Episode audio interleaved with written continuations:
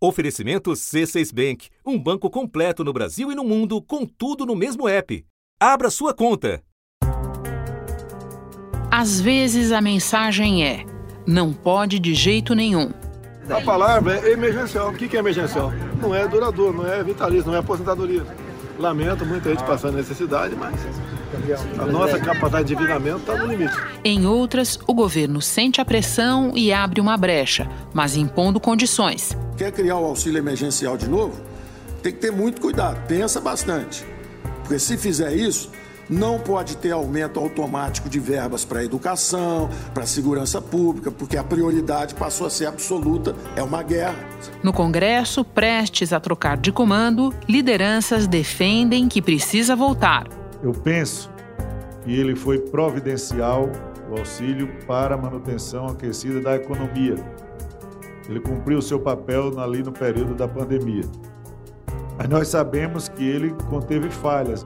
Eu tenho a impressão de que, dentro do teto, com o orçamento aprovado, o mercado aceitaria entre 20 e 50 bilhões por um período máximo de seis meses. Enquanto Brasília discute o futuro do benefício que, em plena pandemia, reduziu a pobreza no país, milhões de brasileiros atravessam o primeiro mês sem esse socorro e sem perspectivas. Dona Sandra Regina tem 63 anos e uma doença crônica. Ela é do grupo de risco para a Covid. Vivia da venda de doces em uma barraca e há quase um ano sem trabalhar, agora está sem dinheiro. Hoje a senhora depende da ajuda de outras pessoas para sobreviver? É, para me sobreviver. Ah, um prato de comida, um pão, um sabão, sempre alguém me dá. A fome já chegou. Infelizmente, a fome já chegou. As pessoas ainda estão desempregadas, é, muitas pessoas que tinham que sair para trabalhar, muitas delas morreram. Antes eu vivia bem melhor, meu amigo, antes da pandemia. Aí parei de trabalhar sem condições que eu trabalho, estacionamento é de faculdade, então tá parada a faculdade. Aí passei a receber do governo federal 600 reais. Deu para perdi um pouco da respiração, mas deu para caiu para 300. Tô vivendo a favor, de favor. Um amigo paga uma quentinha, o outro paga um café.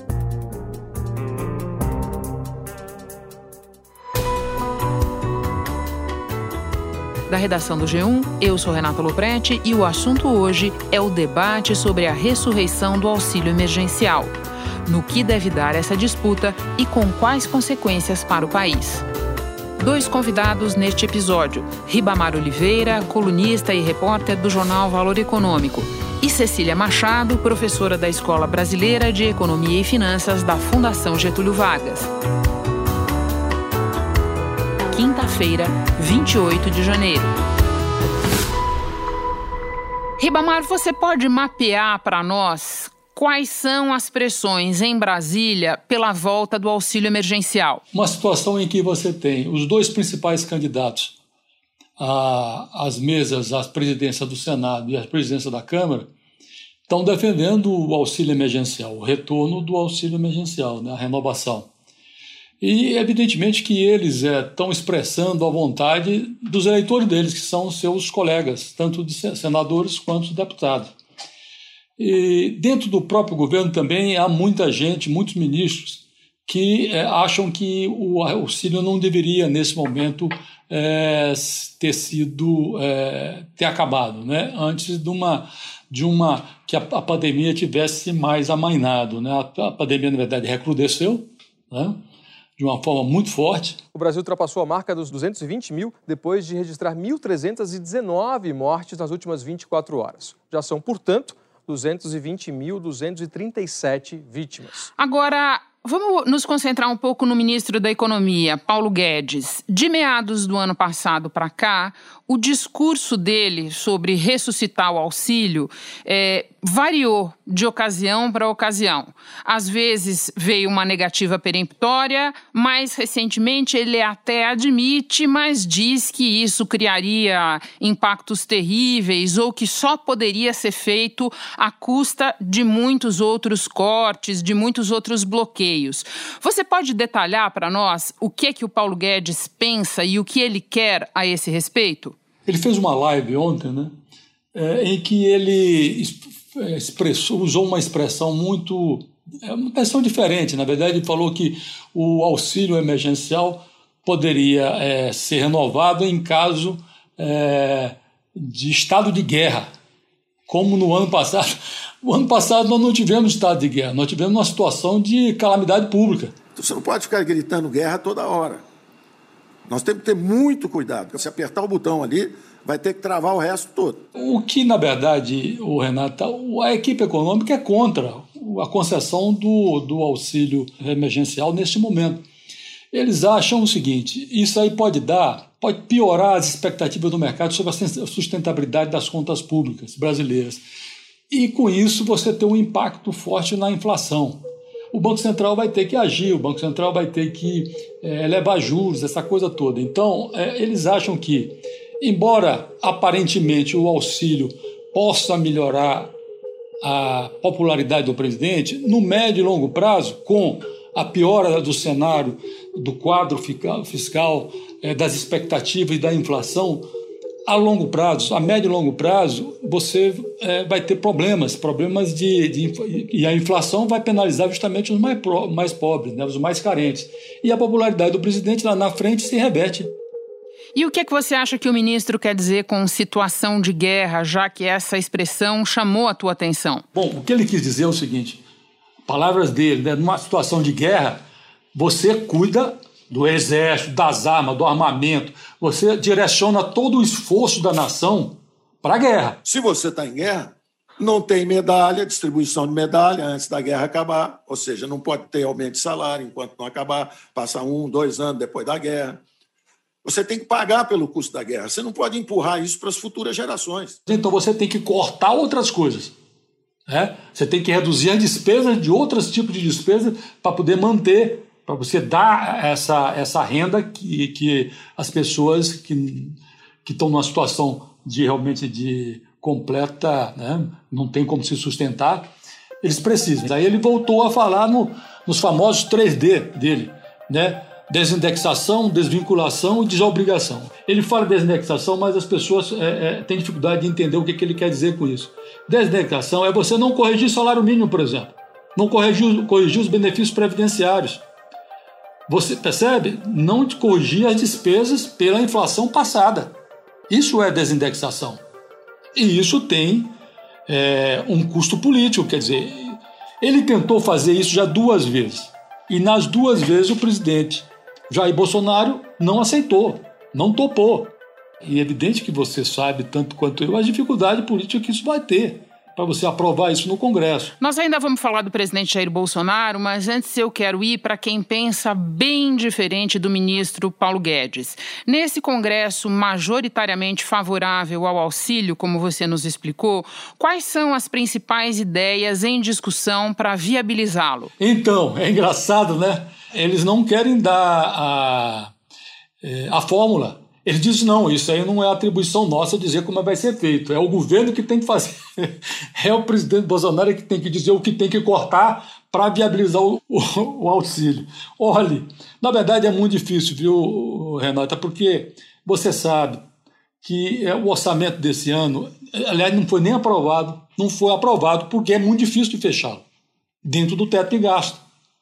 Então, o salário mínimo subiu muito, vai subir muito mais do que o governo imaginou inicialmente.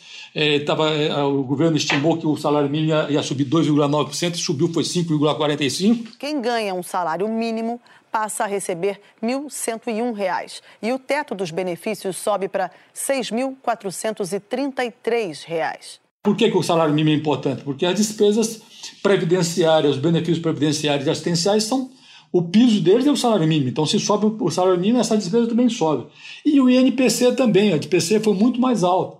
O orçamento, ele não tem espaço, ele não tem gordura, pelo contrário, vai ter que ser cortado coisas para acomodar a despesa já existente. Então, ele não cabe no orçamento. Numa reunião virtual com empresários do setor financeiro, o presidente Jair Bolsonaro reafirmou o compromisso do governo com o teto de gastos.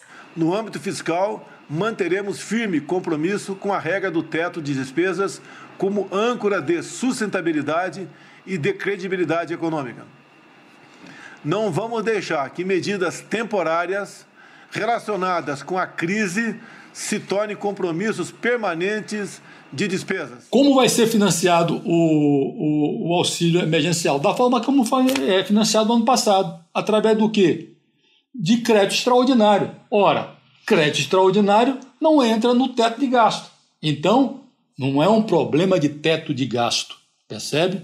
O auxílio, o problema do auxílio emergencial não é um problema de teto de gasto. É um problema de dívida pública. Por quê? Porque o governo vai ter que se endividar mais ainda no mercado para financiar o auxílio emergencial. E o governo acha que a dívida já, já explodiu no ano passado. A dívida pública do Brasil passou dos 90% do produto interno bruto, PIB. Essa disparada na dívida é resultado dos gastos com a pandemia e da queda da atividade econômica. Um dos efeitos de ter dívida nesse nível é que o governo precisa cortar investimentos e se endividar mais para pagar juros. Ribamar, por que é que quase ao mesmo tempo em que a gente assiste a essa discussão sobre como e se ressuscitar o auxílio, a gente volta a ouvir também bastante em Brasília uma outra conversa sobre emplacar, desta vez, a nova CPMF? O problema da CPMF, na cabeça do, do, do ministro Paulo Guedes, pelo que a gente pode é, deduzir da, das afirmações dele, é que ele está pensando no emprego lá na frente. Por quê? Porque o nível de desemprego no Brasil é muito elevado, muito elevado, muita gente sem emprego, principalmente depois da pandemia, com a pandemia. O desemprego voltou a crescer. Em novembro, a taxa de desocupação foi de 14,2%.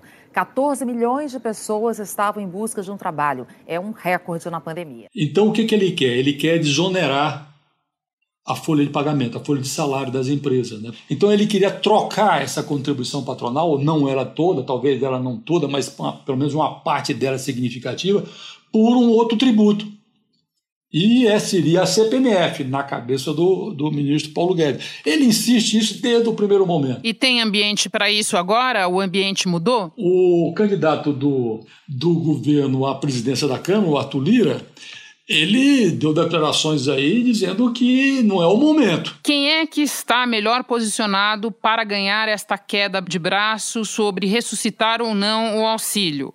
O Congresso e as forças dentro do governo que são favoráveis a ele ou a equipe econômica? Se essa situação permanecer, se prolongar, eu acho que vai ser inevitável, sabe? É inevitável é, é, é, conceder um auxílio emergencial, porque você vai ter que ajudar as pessoas, as pessoas têm que viver, as pessoas não podem morrer de fome. Quase 70 milhões de brasileiros receberam o auxílio emergencial em 2020, mas agora, em 2021, já não contam mais com dinheiro. Muitos perderam o emprego e, com o fim da ajuda do governo federal, podem ficar sem qualquer renda. Acho que as coisas vão, vão ficar mais claras a partir da semana que vem. Por que a partir da semana que vem? Porque vai ter a eleição da mesa, tanto do Senado como da Câmara. E com a, a eleição da mesa, eu acho, depois de tomado posse, aquela coisa, o governo vai apresentar o seu plano fiscal, percebe? Aí é, ele vai dizer o que na verdade ele quer e quais são os limites que ele vai é, estabelecer para a questão fiscal no Brasil. Vamos terminar falando do presidente Jair Bolsonaro. Nessa divisão entre os que querem e os que não querem o retorno do auxílio, ele está em qual coluna? Lembrando que muitos analistas atribuem a queda recente de popularidade do presidente tanto ou mais ao fim do auxílio do que à confusão da vacinação. Ô, Renata, é, o presidente Jair Bolsonaro é imprevisível, né? Eu acho que ele vai ter que raciocinar em cima de é, elementos concretos. Né? Se a pandemia é, permanecer, se esse nível de, de contaminação, de mortes permanecer, eu acho que é, é, muito provável que ele também vá na direção do, do auxílio emergencial. Não acredito que seja diferente. Agora, veja bem, veja, olha só. Hoje, ele teve no Ministério da Economia. Sabe para quê? Para conversar com, eh, com, o ministro Guedes para uma saída para não aumentar, na verdade, eh, não aumentar o preço do diesel. Olha só. E ao mesmo tempo ele pediu medidas que salvem os bares e restaurantes, citando inclusive a situação de São Paulo e de Minas Gerais, de Belo Horizonte, Minas Gerais, não, de Belo Horizonte, que estão fechando o, o, os bares e restaurantes depois de uma certa hora da noite. Então ele está querendo evitar uma greve de caminhoneiros e tentar salvar bares e restaurantes. Então quer dizer, e por que tudo isso? Porque a pandemia está piorando. Ela está tá uma nova, uma segunda onda. Então quer dizer, isso tem reflexo na atividade econômica. As pessoas ficam com medo. E, e o que, que vai salvar essa situação? A vacina.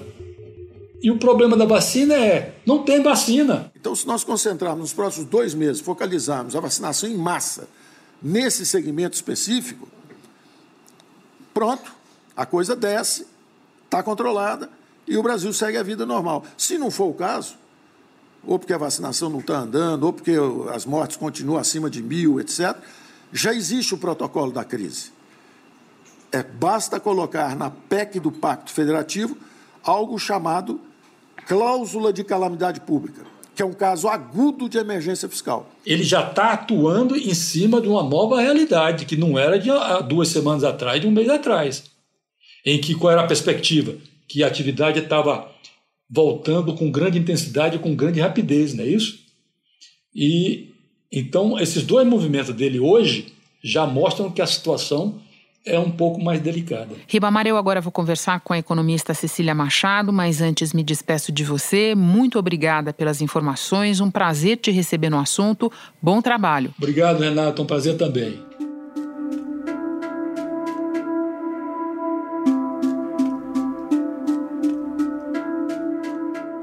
Cecília, pode dimensionar para nós o impacto do fim do auxílio emergencial para os beneficiários e para a economia como um todo? O auxílio ele representou um programa é, muito grande, né? tanto em termos de orçamento quanto em termos de escopo de pessoas é, afetadas. Só para dar é, uma ordem de grandeza, o orçamento total é, correspondeu a 254 bilhões de reais e ele atingiu é, direta ou indiretamente 119 milhões é, de pessoas, né? É, seja, sendo beneficiários diretos ou parte da família que recebeu é, um auxílio, né? Dos quais é, 20 milhões de beneficiários diretos eram do Bolsa, 10 é, milhões eram do cadastro único e 38 milhões foram novos cadastros, né, os chamados uh, informais. Né? E uh, o auxílio é, já foi mensurado né, que ele trouxe um impacto é, muito grande na economia durante a pandemia tanto para redução da pobreza, né? Então, alguns indicadores é, de pobreza e de desigualdade mostraram é, melhoras né, no seu desempenho, apesar da gente estar atravessando uma grande crise econômica, né, no Brasil é, e no mundo, como também em algumas cidades pequenas a gente viu melhoras no mercado de trabalho. Então, é, ele não só sustentou é, as famílias, o consumo das famílias, mas em algumas situações, em alguns casos, ele inclusive representou uma melhora é, da situação é, anterior. Né? Cecília, é consenso que o auxílio está fazendo muita falta para milhões de famílias que dependiam dele. A discussão é mais em que cenário a volta do auxílio se torna imprescindível. No teu entender, é o cenário atual ou as coisas precisariam piorar mais, digamos assim? Na verdade, a gente tem um cenário que ele é, ele é recheado de muita incerteza. E esse é o ingrediente principal para a gente é, pensar é, numa, numa possível extensão do auxílio. É, a gente sabe que a vacina está aí, né? Mas a, é, a gente ainda não está vendo uma vacinação rápida e a produção da vacina também, né? A gente tem as incertezas com relação aos insumos. Então, é, é bastante claro que a crise, né, ou que a pandemia, os isolamento social, ela tem data para acabar, a gente só não sabe que data é essa exatamente, né? Existe um benefício da gente prorrogar o auxílio por duas questões importantes. Primeiro, porque o auxílio ele é responsável pela segurança alimentar de muitas famílias. A pesquisa do Datafolha aponta que o auxílio emergencial dado pelo governo federal é a única renda de 36% dos entrevistados que já receberam alguma parcela do benefício. Depois da redução do auxílio emergencial pela metade, 75% dos beneficiários responderam que reduziram a compra de alimentos. 65% diminuíram a compra de remédios. 57% diminuíram o consumo de água, luz e gás. E segundo, é que se essa realmente é uma crise temporária, o que tudo indica que, que, que está sendo, né, existem benefícios da gente manter a, a, as relações de emprego, né, tanto os investimentos que as empresas fazem nos trabalhadores, quanto os trabalhadores nas empresas. Então, se essa crise é temporária, existem benefícios para a gente continuar sustentando é, a economia. A grande questão é que é, com qual orçamento, né? A gente sabe que o orçamento foi muito grande e a gente tem é, uma questão fiscal, é, uma discussão né, do orçamento que é bastante importante também. É, no ano passado foram gastos 30 bilhões de reais com Bolsa Família, esse ano a previsão é de 35, é, pouco mais de 35 bilhões. O auxílio emergencial no ano passado custou 231 bilhões, isto é, quase sete vezes o que está previsto para o Bolsa Família deste ano. Onde que você vai arrumar esses 231 bilhões de reais ou algo parecido com isso? Você escreveu recentemente que no cenário atual, mesmo um programa pequeno, focalizado, com valor mais baixo de auxílio, traz dúvidas sobre a solvência do governo e que, portanto, precisaria vir acompanhado de palavras tuas, medidas críveis que garantam estabilidade macroeconômica e repagamento da dívida pública. Você pode nos dar exemplos exemplos de quais seriam essas contrapartidas? A grande questão que as pessoas colocam quando a gente fala da extensão do auxílio é que ele seria, por exemplo, um novo orçamento de guerra, né? Mas a gente precisa estar atento que qualquer gasto continua sendo um gasto que ou vai se refletir na dívida ou a gente vai precisar financiar com impostos ou com redução de despesas, né? É, então, ah, é importante pensar nessa fonte de financiamento.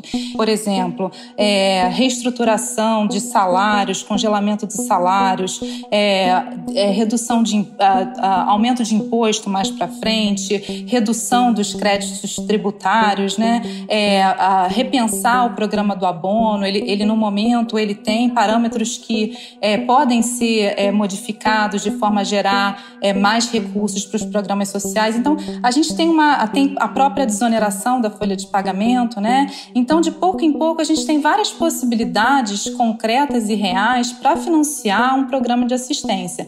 Agora, ela precisa sair do papel, né? ela precisa ser crível, é preciso ter um planejamento, é, mesmo que não seja feito agora, que seja feita no futuro. Cecília, para terminar, nessa mesma coluna que você publicou no jornal Folha de São Paulo, você coloca que no cenário de falta de vacinação em massa e ainda de nova alta nos casos de Covid-19, que aliás nós já estamos vendo, a outra opção do Brasil seria absorver de imediato os efeitos da crise. Você pode nos explicar o que é que isso significa na prática? Na prática significa não fazer nada, né? É, é significa que, dado que a gente não conseguiu avançar numa discussão de como é que a gente reformula um programa de assistência, dado que a gente já sabe que o auxílio é, precisa de uma calibragem, ele pode ser focado, ele pode é, ser reformulado para atender um conceito de pobreza que leva em conta não só o indivíduo, como a família, as crianças, né?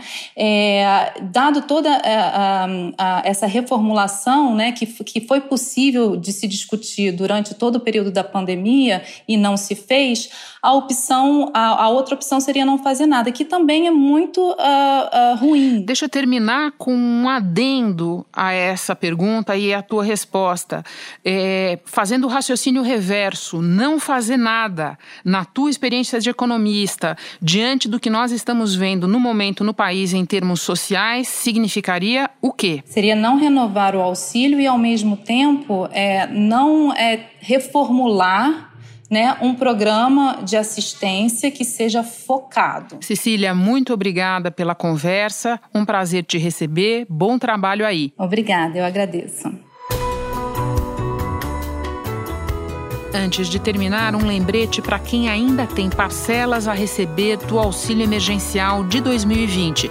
Nesta quinta, a Caixa vai depositar pagamentos a trabalhadores que tiveram o benefício aprovado só agora em janeiro.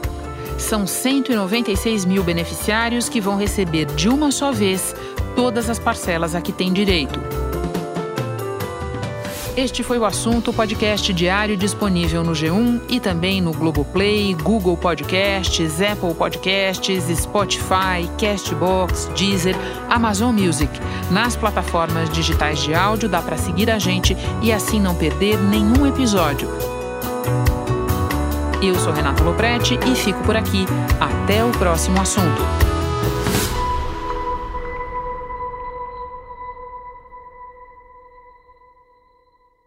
Você no topo da experiência financeira que um banco pode oferecer. Escolha um banco completo no Brasil e em qualquer lugar do mundo. Abra sua conta no C6 Bank.